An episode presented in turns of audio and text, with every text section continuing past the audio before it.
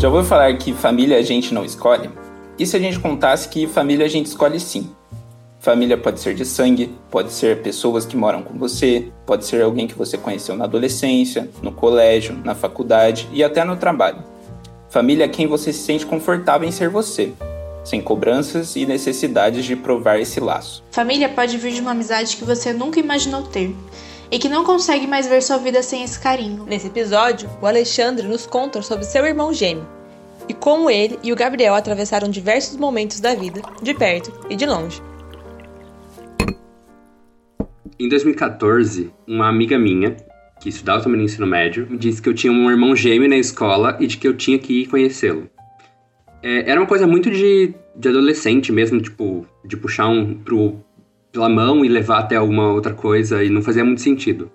E ela me levou até ele. É, ele se apresentou, ele disse que o nome dele era Gabriel. A gente não se parecia, a gente tinha óculos parecidos, o que é uma banalidade. Mas eu achei aquele fato muito engraçado. Tipo, porque alguém falou que eu parecia com alguém que não parecia comigo? Tipo, eu era mais alto, eu sou mais gordo, tipo, ele parece meu irmão mais novo, mas não meu irmão gêmeo. E acho que essa era a piada. E desde 2014, que a gente se conheceu na escola, no, do meio do nada, a gente começou a se dar oi é, todos os dias, a gente se via sempre é, no corredor, e isso começou a virar uma amizade.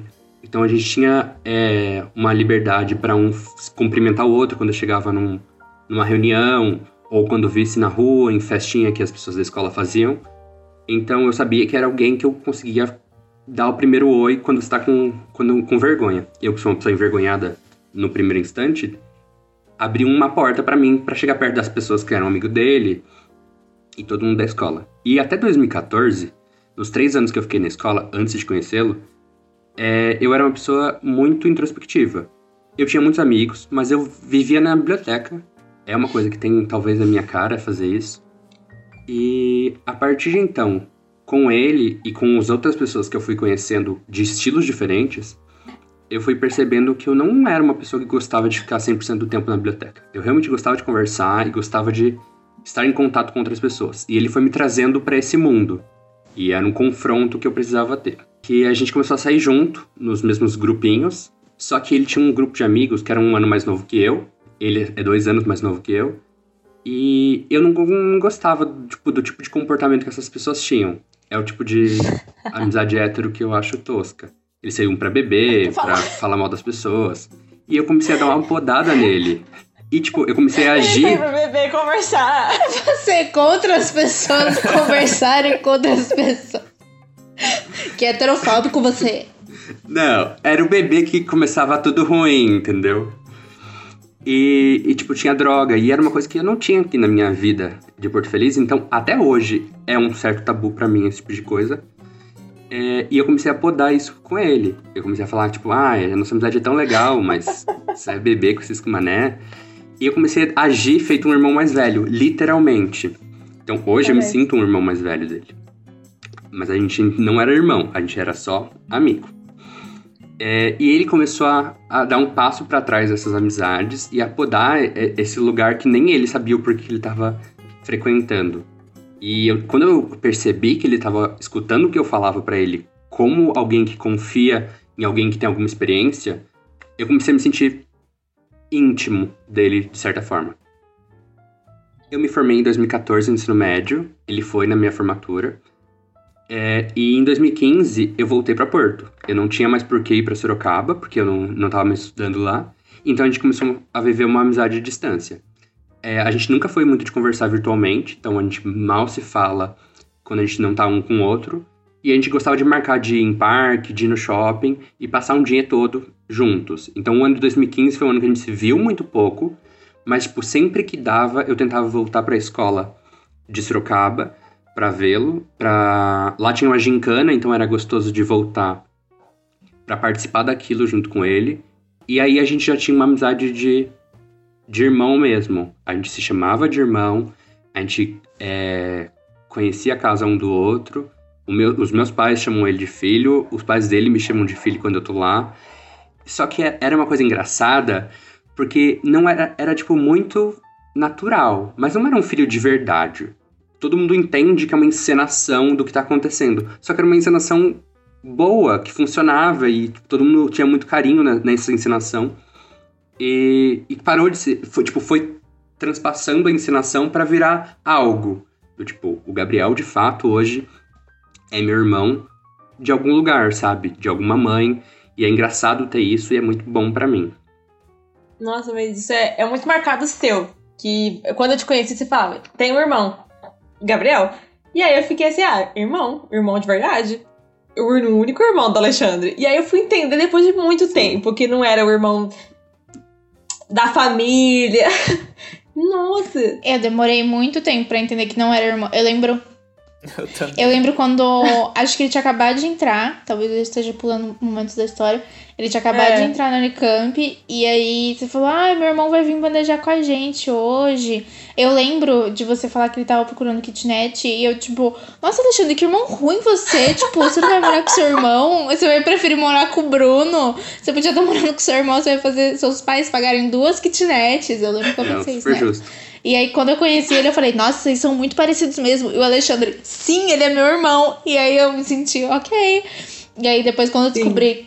que era irmão, mas não irmão, nossa, mas agora... eu fiquei, o Alexandre me fez tonta por meses. Aqui, tipo, a partir de 2015, eu não sentia mais necessidade de, dessa. Somos amigos e nos tratamos como irmão. Eu literalmente me sinto o irmão mais velho dele, entende?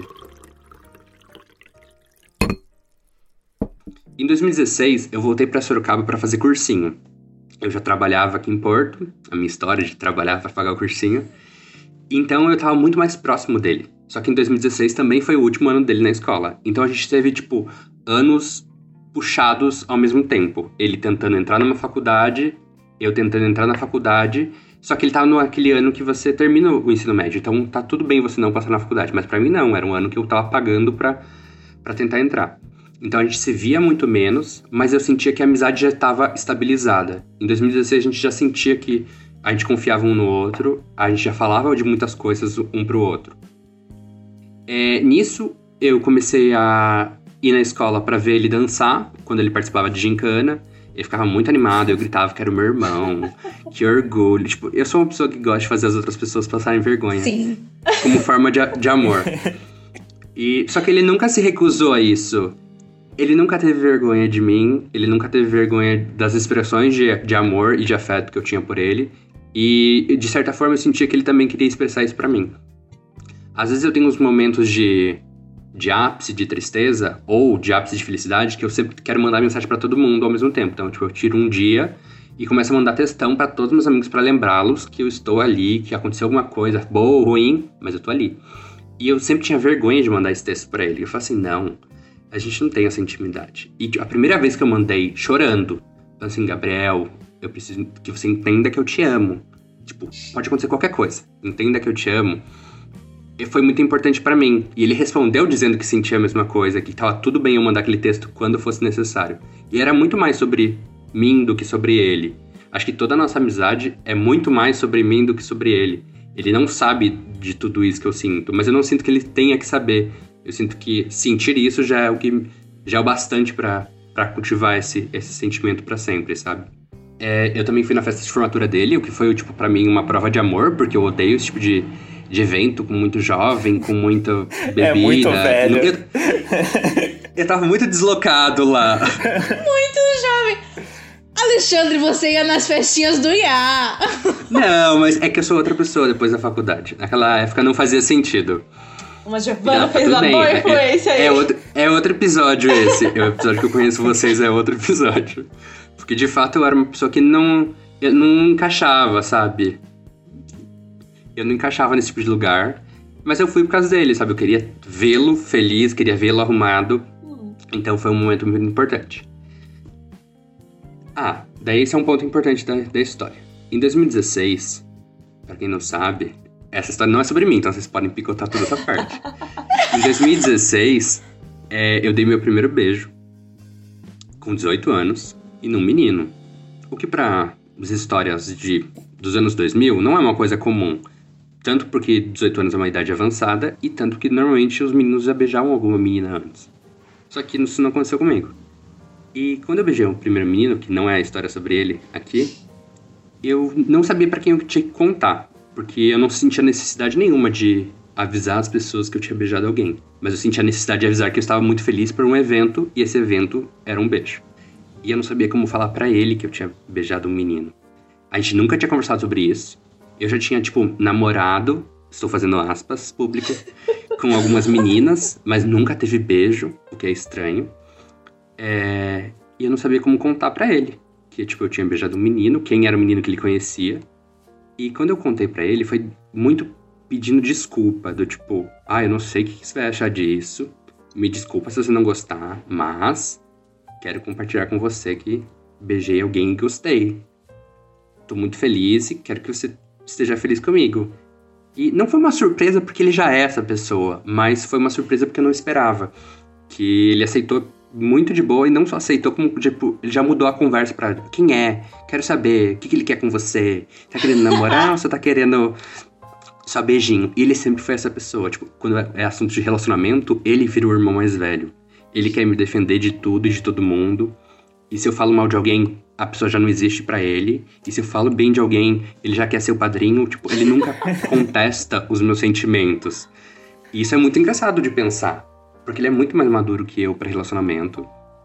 Ele é Mas... mais experiente que eu, talvez. Ele foi a primeira pessoa e... que você falou? Ou única não, naquele momento? Não, foi. Não, foi a primeira pessoa que eu. Foi a única pessoa que eu contei que beijei alguém nesse formato de. Ó, oh, sou um homem um e beijei outro homem. Uhum. Exato. Para todos os outros meus amigos foi beijei X pessoa. Não tenho nada demais. Para ele eu fiz um, um disclaimer do tipo, ó, oh, tô aqui e acho que sou gay, então, hein? Tá tudo bem para você? Tem um irmão que é gay?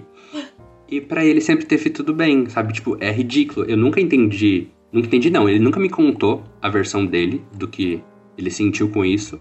Talvez porque ele já sentisse que já sabia. Ou talvez porque isso nunca foi um ponto para ele. E eu prefiro Também que seja assim. Não cabe a ele sentir algo sobre a sua vida. Né? Vocês têm que chamar ele pra, pra esse evento aqui.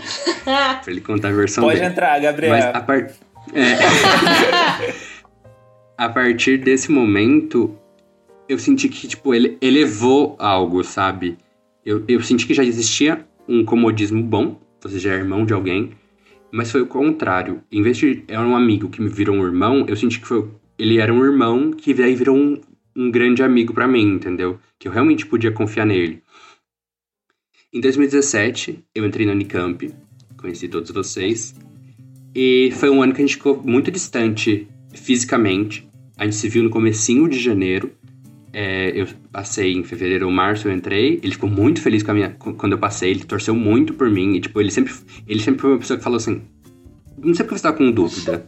Se todo mundo acredita em você e eu sou a pessoa que mais acredita em você, por que, que você tinha dúvida? E eu tinha. Eu tinha todas as minhas dúvidas da, do meu potencial. E ele sempre esteve lá para falar que não, que, tipo, não era para ter dúvida. Não tinha o que contestar. Tava dado que eu ia passar. E eu passei, é, e foi um ano que a gente ficou muito distante, mas a gente conversou mais virtualmente. Eu sempre queria contar para ele das coisas que estavam acontecendo na Unicamp, sempre queria acompanhar ele fazendo cursinho daí. Pula todo 2017, pra em 2018 ele passa na Unicamp.